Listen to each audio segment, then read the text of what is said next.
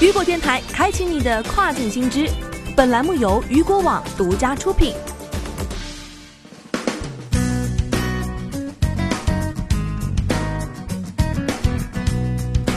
Hello，大家好，欢迎大家收听这个时段的跨境风云。那么接下来的时间将带您一起来了解到的是，我国明年调整部分商品进口关税，降低进口成本。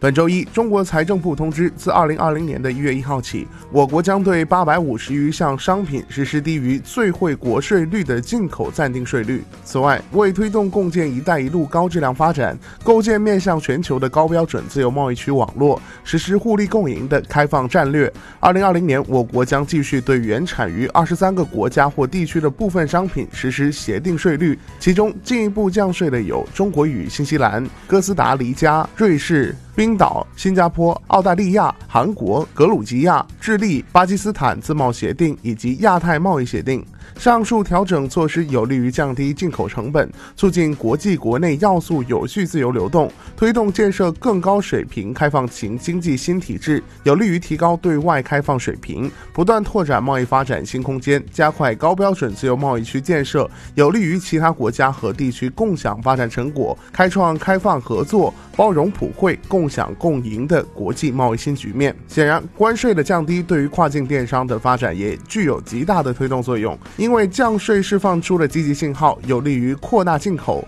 市场上进口消费品的品种将更加丰富，既可以满足老百姓多样化的消费选择，也可以在一定程度上促进市场价格下调。另外，降税有利于产业升级，让商家在激烈竞争中提高产品质量和服务，更好地满足本国消费需求。